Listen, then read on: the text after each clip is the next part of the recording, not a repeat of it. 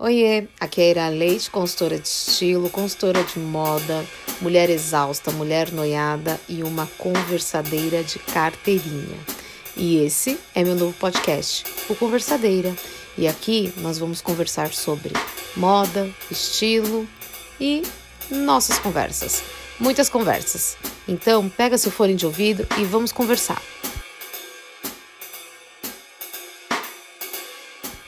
Oi, gente! E aí, vocês estão boas? A nossa conversa de hoje é sobre estilo e maternidade. E se você não é mãe e pensa que esse episódio não é para você, eu sugiro que você puxe a cadeira e vamos conversar, porque a maternidade, ela só é uma das milhares de mudanças que a gente tem na nossa vida e que o nosso estilo sente esse impacto.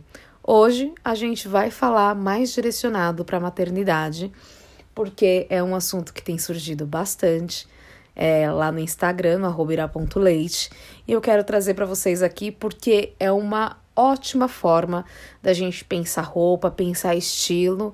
Então, gata, se você não é mãe, esse episódio também pode ser para você, porque qualquer mudança que aconteça na nossa vida, e que o nosso estilo sente essa mudança, você pode tirar algum proveito dessa conversa aqui. Combinado? Então vamos lá, pega seu fone de ouvido e vamos conversar. E aí, Ira? Muda mesmo o estilo depois que a maternidade bate na nossa porta? Gente, a maternidade bate na nossa porta e eu abri. E sim, o estilo muda e muda um tantão. Eu não conheço ninguém que tenha passado é, pela maternidade que fala assim, não, meu estilo ele não mudou. E aqui eu não falo nem só sobre a parte funcional do vestir, né? Porque, como qualquer outra coisa, a maternidade também tem suas caixinhas. E quando a gente pensa mãe, a gente pensa no modos de vestir. E é justamente isso que a gente vai subverter. Não existe um modo vestir mãe. Existe uma mudança que a maternidade traz na nossa vida e, consequentemente, bate no nosso estilo e, como um passe de mágico de piripimpim, o nosso estilo também sofre essa mudança. E como a gente já cansou de falar aqui algumas vezes, o que é estilo pessoal para mim e que eu tento fazer essa pregação para vocês para ver se faz sentido. Estilo pessoal é a união das nossas referências e das nossas preferências e o alinhamento de quem a gente é com o nosso lifestyle e com os nossos objetivos. A gente muda sempre, né? Mas a nossa essência sempre continua a mesma. E aonde que a maternidade vem aqui para poder jogar um pouco de borogodó, um pouco de confusão e gritaria no nosso estilo. É, sobre o lifestyle. Quando um bebezinho chega na nossa vida, o nosso lifestyle muda. E talvez os nossos objetivos também mude. E tudo isso gera impacto no nosso modo de vestir, né, gente? E assim, é, eu quero falar aqui no começo já que se você tá grávida ou se você tem um bebê muito pequenininho, não pensa roupa agora, sabe? É, não fica assim desesperada tentando fazer o seu vestir funcionar da maneira mais estilosa e mais técnica que você tenha que fazer ele funcionar. Não faz isso. Não faz isso. Deixa a onda da maternidade vir, as coisas se encaixarem, é, você ir ali se reconhecendo naquele novo ser humano provedor de uma criança, é, de um bebezinho, de um bebezinho é, dependendo completamente de você. Deixa essa onda passar, toma o caldo que for, gente. Sabe, quando a onda vem a gente se rala inteira? Faz isso. É, e depois você vai sentir a hora que você vai pensar estilo, pensar roupa. Então, assim, é, ah, Ira, eu tenho que pensar meu estilo pessoal depois que eu tiver um bebezinho? Não, você não tem que ir nada. Mas você vai sentir que uma hora algumas coisinhas vão mudar. Como eu sempre falo para vocês, o nosso armário conta a nossa história. E quando um bebezinho chega, o nosso nossa história muda e a gente quer contar de uma maneira diferente, né? E eu acho que é importante a gente falar agora é, da invisibilidade da mulher grávida, né? Da mulher mãe, da invisibilidade da mãe. Vamos sair um pouquinho é, nessa linha do tempo da gravidez. Vamos, né? Falar da invisibilidade da mãe. Gente, parece que quando a mulher engravida, ela vive, vira uma entidade. Eu não sei explicar. Uma santidade. Eu não sei, gente. Eu não sei se porque a gente tem aqui uma cultura muito cristã e vem com essa pegada de Maria, mãe de Jesus, aquela santificação. Eu não sei, só sei que toda vez que você engravida, vira uma santificação. Você vira meio que um domínio público, né? Porque todo mundo vem, pega no seu bucho, pergunta aí, ah, é menino ou menina, chuta, né? Faz aquele diagnóstico do tamanho da barriga, aquela chatice toda. E depois que a criança nasce, vem a invisibilidade da mãe, aquela coisa santificada da mãe continua e eu acho que ela não continua de uma maneira gostosinha, porque é ali que parece que a gente é, deixa de existir enquanto indivíduo, sabe? Enquanto uma pessoa única. A pessoa só te enxerga junto com seu bebezinho. E não tem nada de errado com isso mas a gente vai perdendo aquela identidade única, a identidade do eu. Porque as pessoas te olham, logo vem o bebezinho. É, uma coisa que eu faço depois que eu tive bebê é que toda vez que alguém próximo a mim tem é, neném, eu sempre pergunto da pessoa. E eu falo para vocês fazerem isso. Pelo bebê, gente, tem muita gente olhando. Tem muita gente olhando pelo bebê, mas pela mãe, não. Não, não. E quando eu falo dessa invisibilidade que a mãe acaba atravessando, né, naquele momento que ela se torna mãe, ela também não é detentora de sentir. Ela não pode sentir, né? Às vezes você tá passando por um purpério fudido, e você não pode reclamar, porque afinal de contas, olha que bênção, você tem um filho, olha que bênção, ele é saudável, olha que bênção, não sei o quê. Só que assim, sim, é uma bênção, mas a pessoa também tem o sentir. Eu tive um baby blues do cacete, assim, horrível, horrível, e muitas vezes eu não, eu não tinha espaço para falar. Sabe que às vezes eu olho meus looks da época, assim, do primeiro aninho do Rafa, vai porque o, o aniversário de primeiro ano do Rafael, anivers, ah, o aniversário dele para mim foi uma grande virada de chave de estilo. Mas vamos lá. É, no meu primeiro ano do, como mãe, eu olho minhas fotos e eu falo, oh, gata, você tava pedindo socorro, né, Fia, com esse look. Era claro que eu tava pedindo muito socorro através das minhas roupas. E ninguém me ouvia, porque nem eu sabia o que, que eu tava pedindo ali, sabe? É, é muito, muito, muito louco, assim. Que de repente parece que você se veste nesse estereótipo. Não que você se veste, que você tenha que se vestir nesse, dentro desse estereótipo que a sociedade encara com que é ser mãe. Tanto é que, como eu falei ali no comecinho do episódio, quando a gente fala, ah, mãe, você tem é, como pensar né? O que é ser mãe. Eu lembro que quando eu engravidei do Rafael, é, eu, eu fugia de todo e qualquer status visual de mãe. Eu não queria, gente. Eu não queria. Eu falava assim, não. Eu não vou me vestir como mãe. Roupa, para mim, sempre foi muito uma linguagem, sempre foi minha, minha, meu modo de comunicação. Eu sempre pensei roupa, mesmo antes de ser consultora de estilo, consultora de moda. Eu sempre pensei roupa. E eu pensava roupa a minha gravidez inteira, como eu podia me comunicar eu, como ir a leite. Eu simplesmente ir a leite, sabe? Não eu ir a leite carregadora do Rafael na barriga. Eu sempre pensei muito isso, assim. Eu sempre procurei muito a minha individualidade. Não sei te dizer se isso foi bom ou ruim. Aqui eu só tô compartilhando como que eu fiz, porque para mim, naquela época, era a maneira que eu tinha muito de continuar reconectada comigo, sabe? Eu tinha muito receio de soltar a minha mão. É, e eu ficava todo o tempo ali pegando na minha mãozinha.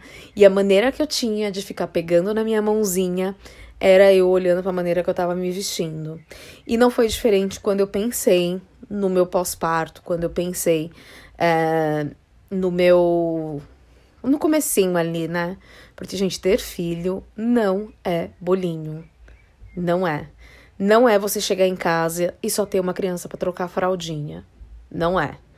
É gostosinho ter filho? É gostosinho, mas não é bolinho.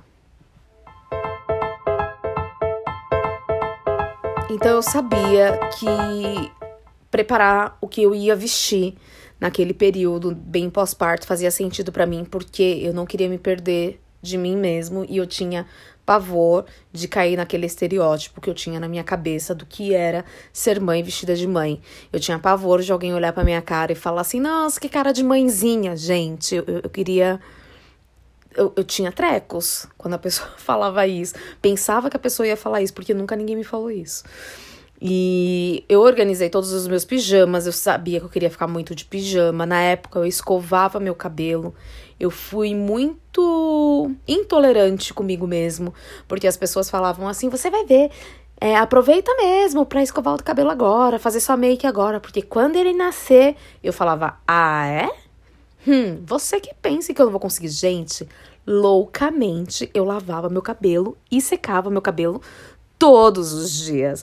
Minha mãe chegava na minha casa às 9 horas da manhã, eu já estava, gente, com o olho delineado que eu falava, não, eu vou mostrar para a sociedade que eu consigo fazer isso. E eu, hoje em dia, eu penso que foi bom, por um lado, né? Porque era o que eu conseguia ali na hora controlar, né?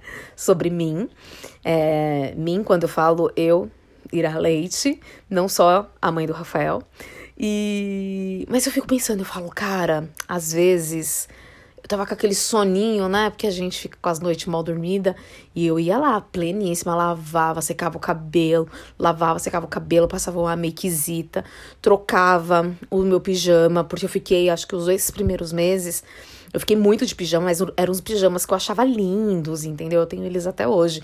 Combinando com o meu sutiã de amamentação, que também foi pensado. É, eu fiz tudo isso para me proteger desse status mãe que a sociedade tanto falava, que pode ser que não funcione para você, e eu não tô te falando que o que eu fiz é certo. Mas, em que pese tudo isso que eu falei aqui para vocês, é, sobre o estilo de maternidade, como bateu em mim, e que de certa forma vai bater em alguém, eu acho que chega numa fase depois, né, ali, né, bebezinho chegou, a gente já percebeu que tá tudo certo, a gente tem um bebezinho pra manter vivo, tal. Vai chegar uma hora que a gente vai falar: Quem eu sou? Quem eu quero vestir? Aí você fica pensando, você fala assim: tá. Eu abro o guarda-roupa e falo: essas coisas aqui não me representam mais. Tá, mas como que eu quero? O que que me representa agora? E é um turbilhão de coisas, gente. Porque além da gente ter um, uma mudança de corpo, né?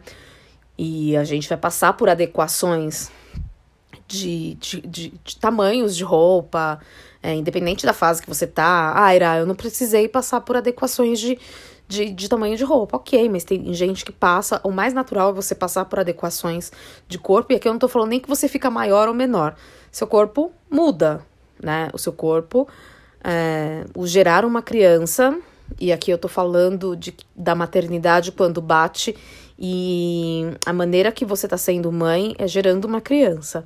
Mas, gente, a mudança de estilo pode bater também é, na maternidade de uma adoção, né? Porque é a mesma coisa quando eu falo de estilo pessoal. Quando bate, quando a maternidade vem, bate quem é mãe biológica e bate quem é, é mãe adotiva. É a mesma coisa, tá? Eu, eu já atendi, eu já vivi enquanto mãe biológica e já atendi mãe adotiva. Enfim. Então você vai parar e você vai pensar, fala assim, cara, quem eu sou? É, o que está acontecendo aqui? É, o que, que eu posso fazer para me sentir melhor? A gente vai procurar algumas coisas, sabe? E eu vou listar aqui algumas coisas que pode te ajudar a organizar a sua cabeça e a organizar o seu vestir depois da maternidade. Primeira coisa. Sim, tudo mudou. Sim, tudo virou de ponta cabeça. E virar de ponta cabeça não é sinônimo de ter virado uma coisa ruim, mas tudo mudou. Sentiu que você precisa olhar para o seu guarda-roupa? Sem pressa, gente. Sem pressa. Primeira coisa, tira tudo é, do seu campo de visão, se você tiver a possibilidade de guardar em outro lugar, tudo que não te serve naquele momento. Seja porque não te serve de tamanho, seja porque não te serve nas suas demandas. Muitas vezes, quando a gente, nosso bebezinho chega, a gente amamenta, então a gente precisa de algumas é, possibilidades físicas, né? Algumas funcionabilidades, fun funcionab funcionalidades. Gente, lembra que semana passada eu falei que eu tava meio gaga? Tô observando que eu tô frequente isso. Preciso rezar pra Rihanna pra ver se ela me conta o que, que é isso, mas vamos lá. É, as roupas elas precisam ter outras funções quando a gente tem a necessidade da amamentação. Então, assim, primeira coisa, tira tudo do seu armário que não te sirva de tamanho e que não sirva dentro das funções que você precisa ter naquele momento. É, e isso vai às vezes, coisa que aperta, coisa que não tá com caimento muito legal ainda. Então, não sofra. Pega essas roupas, dobra, deixa ela cheirosinha, coloque em um outro lugar que você não vai ver. E fique ali somente com as roupas que te sirvam, né? E lembre-se que a gente está falando servindo e não só servir o corpo, e sim servir a vida que a gente está levando naquele momento. Passou por isso? Beleza. Pense também que você não precisa pensar estilo de uma maneira muito profunda. Você precisa que ela atenda, que seu estilo atenda suas demandas aqui. Uma coisa que eu gosto de sempre é falar quando o assunto é maternidade e estilo pessoal é a gente gosta de conforto. Ninguém gosta de se sentir desconfortável nas suas roupas, mas pensa o que é conforto para você. Combinado? É, não associa conforto só aquelas roupas super largas, de moletom. É, não deixa o conceito de nascer uma mãe, nascer um coque. É, se isso não faz sentido para você, tomar conta de você. Lembra que mamãe feliz é criança feliz. Então, é, a gente se sentindo bem, consequentemente, isso vai passar para o nosso filho. Aira, então você está querendo dizer que depois do pós-parto eu vou me sentir bem quando eu vestir minhas roupas? Não. O que eu quero te dizer é que a moda, o estilo pessoal, as nossas roupas é uma ferramenta de comunicação. É uma ferramenta de comunicação não verbal e é uma ferramenta de sociabilização. Então, a gente usa muito disso para falar assim, tá, quem eu sou agora? Deixa eu comunicar aqui. Então, é, não pensa no seu estilo de uma maneira muito profunda, mas pense, né, quais cores eu tô curtindo agora? Quais as formas que eu tô curtindo agora? Isso daqui me atende? Nossa, eu comecei a usar esse, esse vestido durante a gravidez, tô curtindo de deixar ele aqui agora. Sabe? Pense, não mergulhe nos conceitos já pré-estabelecidos se eles não fizerem sentido para você. E vai ali, ó, pensando que você tem infinitas possibilidades de imprimir quem você é dentro da sua maternidade e dentro do seu estilo pessoal.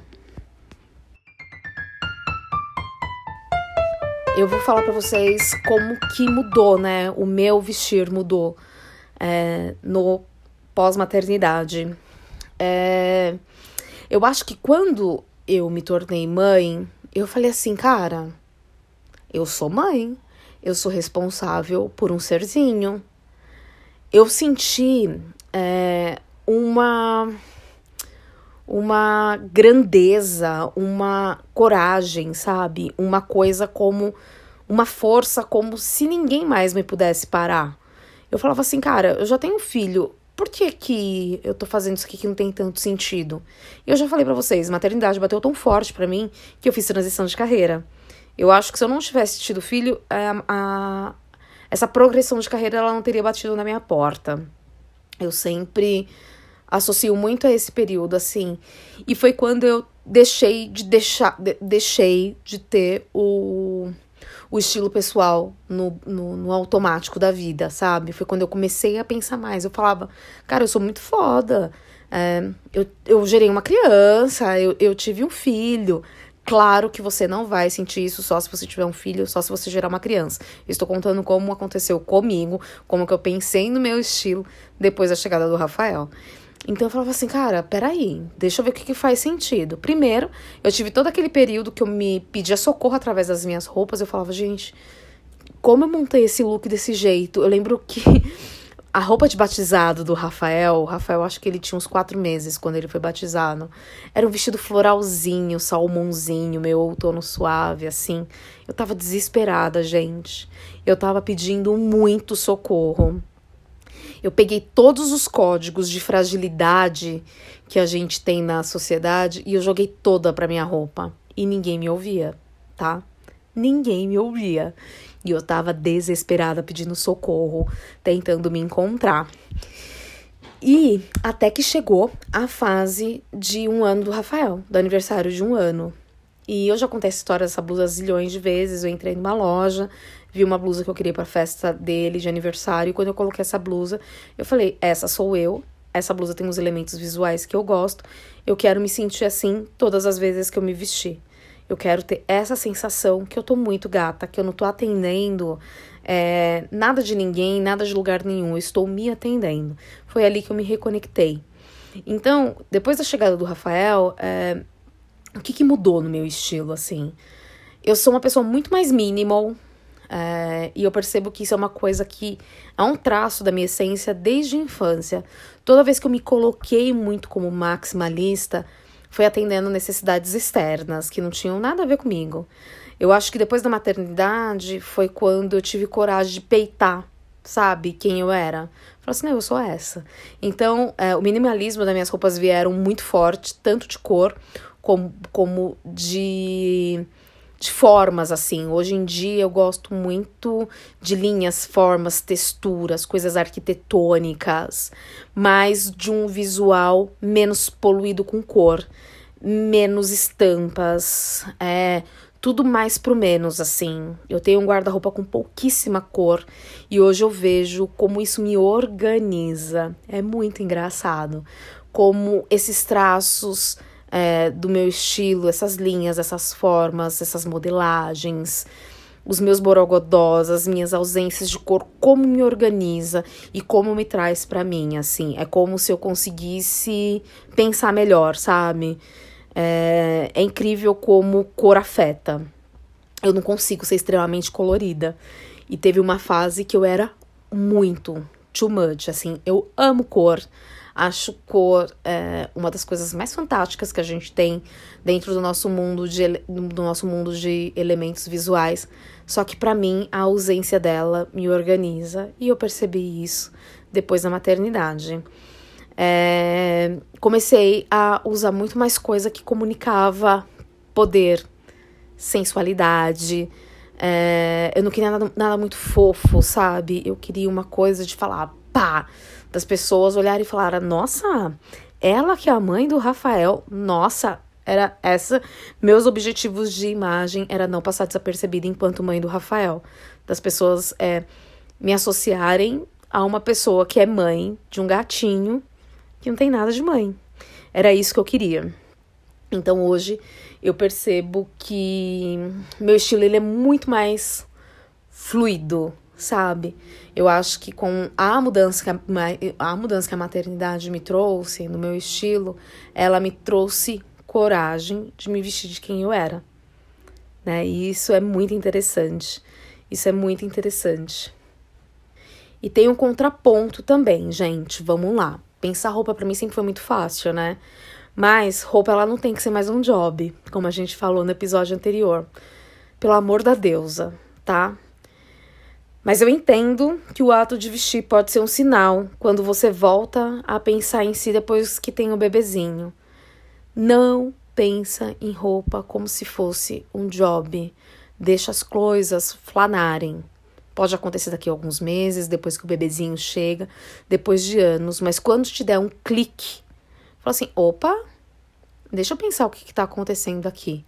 Porque o nosso guarda-roupa conta a nossa história, né, gente? Aí a gente vai pensar: que história que eu quero contar com esse novo guarda-roupa? Esse guarda-roupa que tá aqui não me representa mais. Eu acho que isso pode ser um sinal que você tá se voltando para você agora, que você percebeu que o bebezinho existe, tá ali sobrevivendo do jeitinho dele, com seu auxílio, e que você pode voltar a se olhar para você. Mas ó, não tenha pressa. Viva tudo que você tem que viver. Mas quando o vestir passar a ser uma questão que você está se incomodando ali, se ouça. Não transforme o vestir em mais um job. O vestir, ele tem que fazer parte do seu dia e ele não tem que ser perrengue. Vamos para os quadros, gente? Vamos fazer aquele giro no mundo da moda que a gente começou a fazer no episódio anterior. E hoje eu vou falar sobre dopamina dressing. Vocês já ouviram falar nesse termo? Dopamina dressing. É, depois desse período todo que a gente está em, em pandemia, passamos aí 21 meses em pandemia, passamos de 18 a 20 meses praticamente trancados dentro de casa, sem muito contato social, Parece que agora a gente, e isso, gente, já é uma uma previsão, sabe? Isso era uma tendência já a acontecer. A gente quer explodir de felicidades. A gente está tendo o São Paulo Fashion Week aí, quando for ao ar esse episódio, provavelmente já vai ter, já, já vai ter acabado o São Paulo Fashion Week. Mas temos muitas cores, muito neon, muitas roupas divertidas, como se a gente quisesse explodir a alegria que a gente foi privado durante todo esse tempo. Outra coisa também que eu acho que tá aí na, na fase do dopamine fashion, ou dopamina dressing, do, dopamine fashion, outra coisa. Dressing é essa coisa da gente ter ficado muito tempo escondido, né? Dentro de casa e a gente querer se mostrar para o mundo.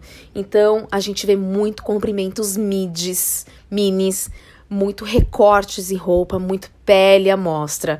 As pessoas estão querendo vir se mostrar. As pessoas querem vestir a alegria e contaminar o outro com essa alegria. É mais ou menos esse o conceito do dopamina dressing e eu gosto muito de observar, assim. Eu acho que em algum episódio, ou foi na época do podcast clandestino, que eu comentei que a gente estava passando por um período meio fã, né? Meio fofinho, meio gostosinho, umas coisas mais infantilizadas, é, umas coisas mais smiles, corzinhas. E foi exatamente a transição que a gente passou. A gente passou se a gente lembrar do, das semanas de moda do inverno 2020, a gente vai ver roupas com muitos volumes, assim, como se é, representasse ao, o abraço, né? Que era aquilo que a gente não tinha na época. Aí depois a gente veio com as cores pastéis, uma coisa meio fã, é, os smiles, né? Aquelas coisas mais florzinhas aquela coisa mais de aconchego tal, até que chega o dopamina é, dressing, explosão de cor, explosão de alegria. É, moda, gente, é modos, né? Modos de viver.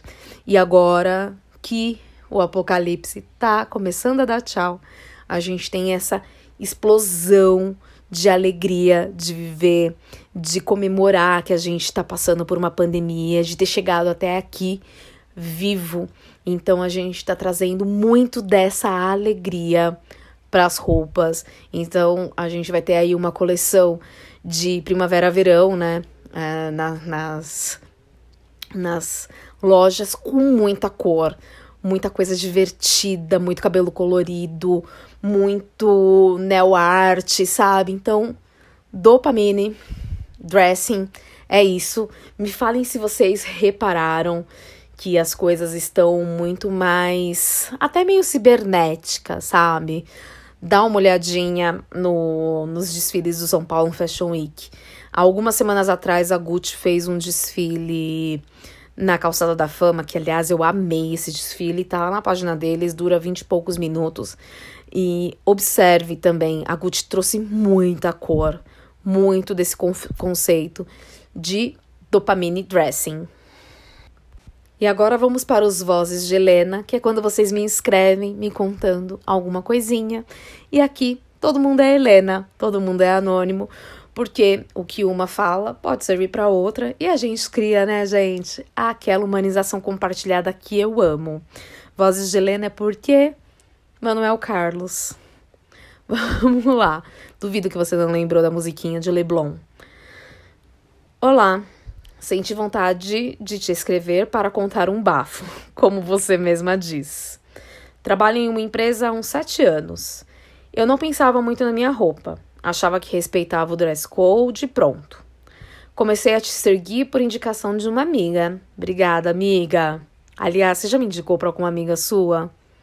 Né? Vamos ajudar? A tia, obrigada. Vamos lá. É, seguir por indicação de uma amiga sua. Ou de uma amiga. Não é minha amiga, é de uma amiga. E acho que foi inevitável tirar as roupas do piloto automático. Comecei a pensar e percebi que as coisas que eu visto não faz sentido para mim, mas faz sentido para o meu ambiente de trabalho e para o meu cargo. E acho que me visto assim como uma forma de me proteger de assédio moral. Entre parênteses tenho um chefe que assedia moralmente as funcionárias por conta das roupas, humilhando e criticando de uma forma deselegante. Enfim, comecei a pensar roupa, como você diz, e percebi que a maneira que eu me visto diminui a minha autoestima. Eu estava em um estado, eu estava em um estado que está bom onde eu cheguei, mas não está. E só percebi isso pensando roupa do jeito que você ensina. Estou me programando para pensar roupa quando, com você, quando você for minha consultora. Consultora, gente, é só me chamar que eu tô pronta, já tô com a roupa de ir. No dia que pensar, no dia que você pensar em não falar mais nada sobre isso, lembra que tem um monte de gente que gosta de te ouvir e que você me salva vidas diretamente de um mangue cheio de lama. Risos. Obrigadas, estamos juntas. Ah, Helena, que querida. Gente, daria um episódio inteiro é, para falar de roupa e roupa de trabalho, mulher, autoconfiança, é, atender dress code e afins. Eu vou é, organizar um episódio pra gente falar sobre isso. E eu queria te dizer, Helena, que não é só você que passa por isso. E eu queria também que você soubesse que um dia eu já ocupei essa posição que você está. Mas depois a liberdade bate na porta.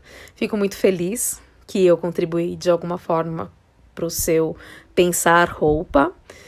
E me emocionou muito quando você me falou no dia que eu pensar em não falar mais sobre isso. E eu vou lembrar.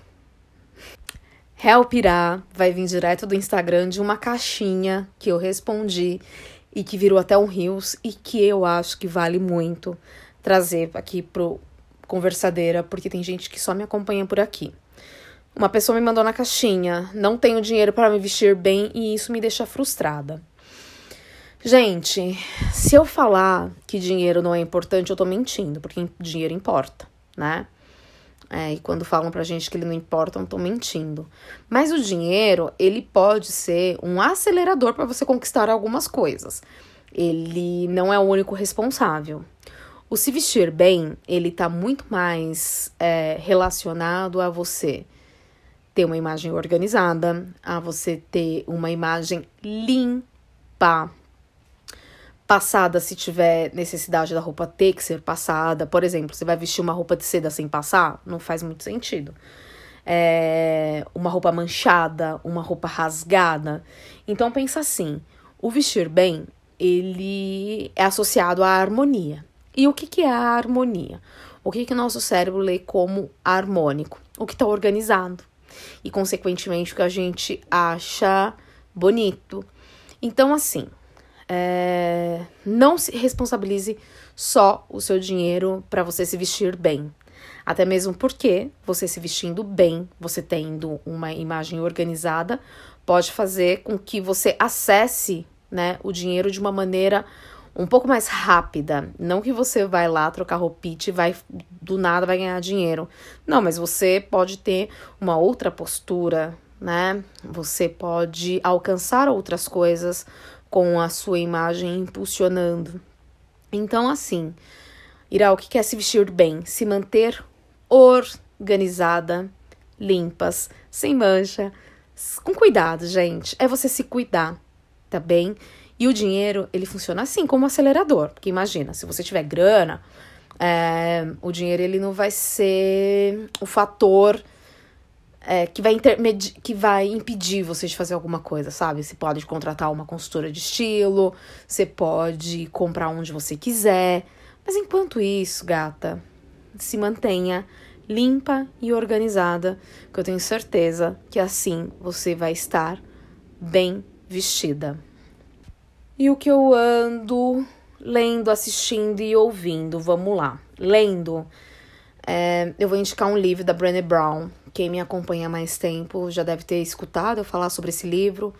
E sobre a Brené Brown eu sempre falo, né, gente? Toda vez que nos meus workshops eu sempre trago ela, nos meus atendimentos eu sempre trago ela. A Brené Brown ela é uma pesquisadora sobre é, a imperfeição, é, sobre a coragem de ser imperfeito, né? E eu trago esse livro dela para você ler aí nesse restinho de ano e que eu acho que ajuda muito nessa fase que a gente tá, que a gente comentou hoje, né, de estilo e maternidade, sobre a coragem de ser imperfeito. Foi um livro que me virou muitas chaves na época que eu li. Ele é um dos meus livros favoritos. Eu fui muito audaciosa na época que eu li esse livro, porque acabei dando para um monte de amiga minha de presente. Hoje em dia eu não dou livro de presente, mas nem que me paguem, gente. É muita audácia você dar um livro para uma pessoa de presente, gente. Como que você dá o livro para uma pessoa sendo que você nem sabe se a pessoa vai curtir aquele tipo de leitura, né? Mas aqui eu tô indicando para você. A Coragem de Ser Imperfeito, da Brené Brown. Vale muito ler. Muito. E o que eu ando ouvindo?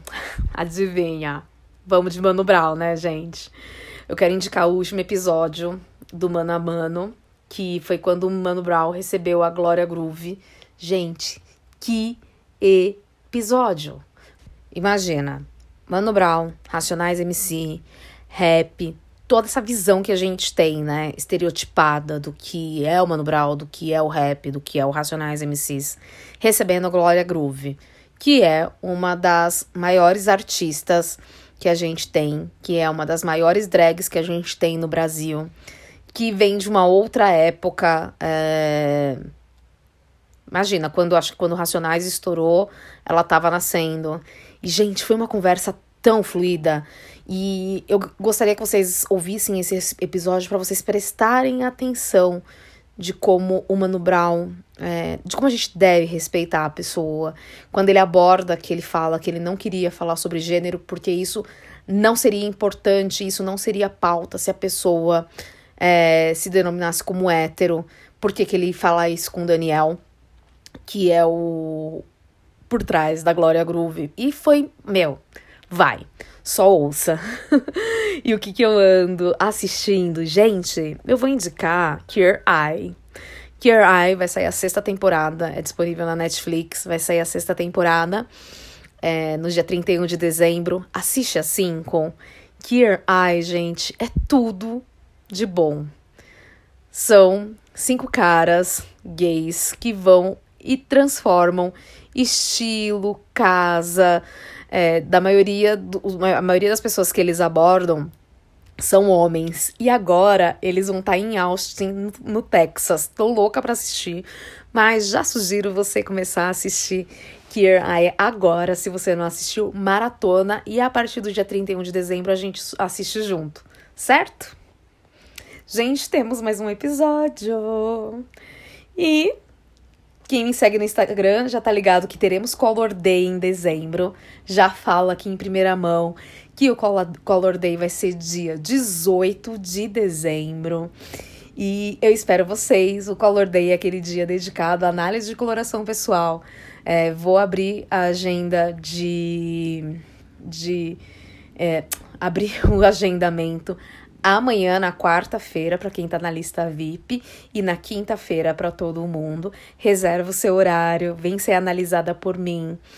É, conhecer as suas cores e decidir você o que vai fazer com ela.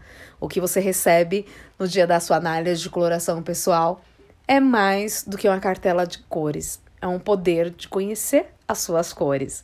Então, se você ainda não se inscreveu na lista VIP, entra no Instagram. Eu tô sempre deixando o link lá nos stories. Quinta-feira a gente vai ter uma live Vou falar de tudo sobre análise de coloração pessoal e eu espero vocês nesse Color Day, já que agora esse é o formato que eu vou atender análise de coloração pessoal. A gente vai ter Color Days é, de tempos em tempos, então eu espero vocês. E é isso, gente. Muito obrigada por ter conversado comigo até aqui. Não esquece de seguir aqui o podcast aqui na sua plataforma que você está ouvindo agora. É... No Instagram, eu sou Ira Pronto Leite, no Twitter, Ira Leite 1, meu site é iraleite.com.br. Se você tem vozes de Helena, Help Irá, e não quer me mandar por DM no Instagram, me manda no conversadeirapodcast.gmail.com e eu espero você na nossa próxima conversa. Me responde aqui embaixo, se você está ouvindo pelo Spotify, o que, que você achou desse episódio, tá bem? Um beijo, outro, tchau!